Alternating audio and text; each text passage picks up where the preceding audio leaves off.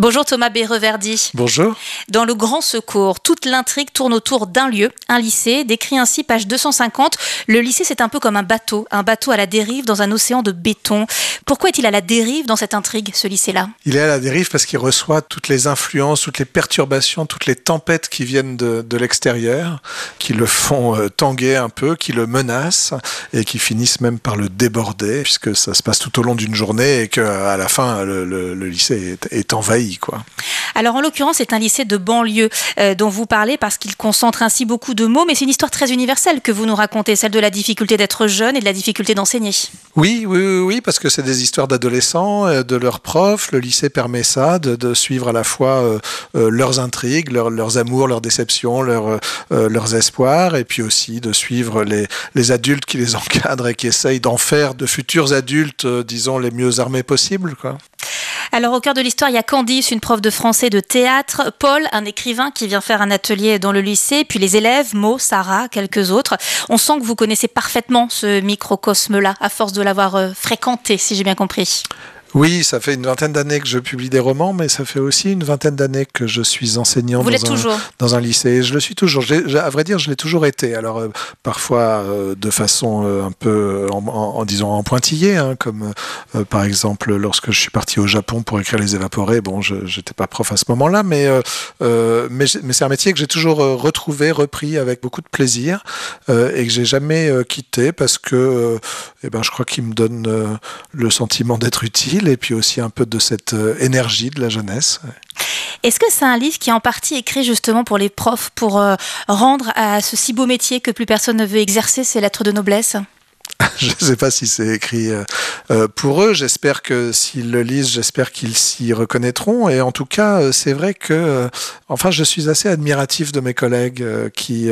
Bah, Et de vous euh, Vous y retournez, vous pourriez. oui, ouais. mais moi je me dis parfois que bon, j'ai deux vies en quelque sorte. Alors je Ça s'équilibre. Voilà, quand l'une, enfin l'une me repose de l'autre, quoi. Mais euh, je, je suis assez admiratif de mes collègues qui vouent leur euh, leur carrière, une partie de leur vie, là, enfin toute leur vie active, de façon un peu euh, sisyphéenne, hein, toujours recommencer année après année, euh, à, euh, à contribuer à l'émancipation de ces jeunes gens, à fabriquer les citoyens de demain, euh, qui trouveront des solutions à tous nos problèmes de société, d'environnement. De...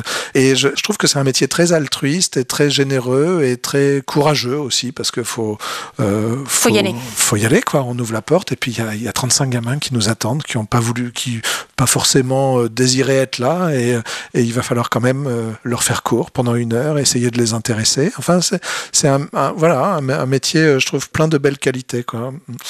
Dans ce livre, la tension monte page après page jusqu'à une émeute qui éclate et on lit ce livre en cette rentrée après une série de graves émeutes en juin dernier.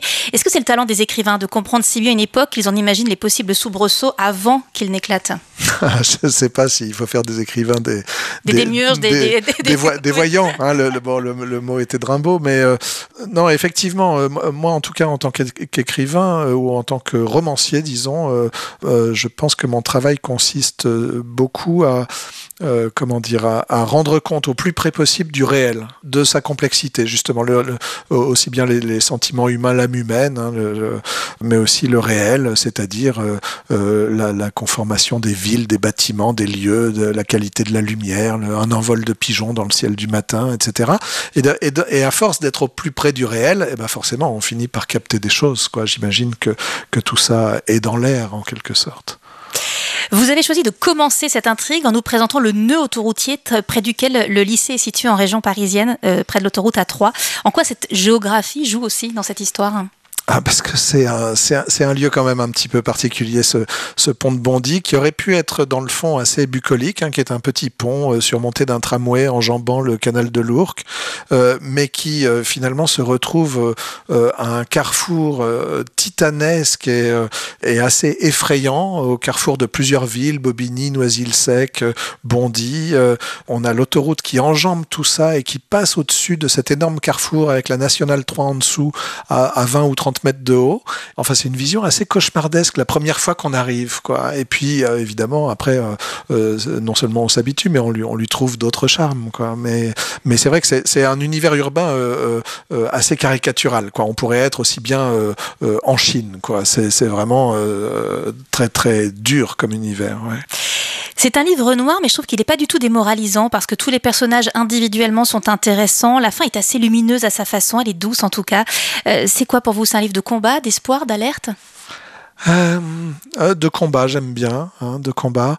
Euh, c'est un livre, ben, on, on, retrouve ça dans le titre, hein, le, le, le, Grand Secours, c'est-à-dire Est-ce que... qu'on peut dire ce que c'est le Grand Secours? Est-ce qu'on peut dire euh, ou pas? Ce que ça peut, veut dire? On peut dire ce que c'est sans révéler le rôle que ça tient dans l'histoire, mais le Grand Secours, c'est cette espèce de, de vanne d'urgence sur les tuyauteries au fond de la scène des, thé- des grands théâtres, euh, qui est directement reliée là, à des tuyaux qui viennent de, de- de- des casernes de pompiers proches et qui permet, lorsqu'on la tourne, d'inonder la scène en deux minutes, en, cas d'incendie, évidemment. Il y a tellement de théâtres qui ont brûlé au cours, au cours des siècles que euh, qu'on a fini par trouver un système anti-incendie d'une efficacité redoutable. Donc c'est ça le grand secours. Mais au-delà de ça, c'est un titre qui fait entendre aussi euh, ce dont vous parliez, c'est-à-dire un certain espoir.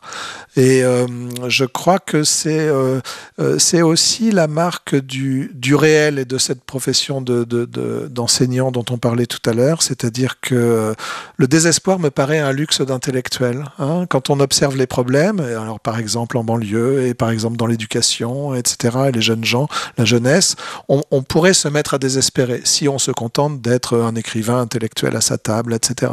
Mais si on se retrousse les manches, qu'on prend le métro, qu'on va devant eux au contact, qu'on essaye de les, de les faire grandir en étant par exemple professeur, alors on est bien obligé d'espérer. On ne peut pas se permettre le luxe de désespérer. Sinon on n'y va plus, euh, on n'y va pas, on ne tient pas.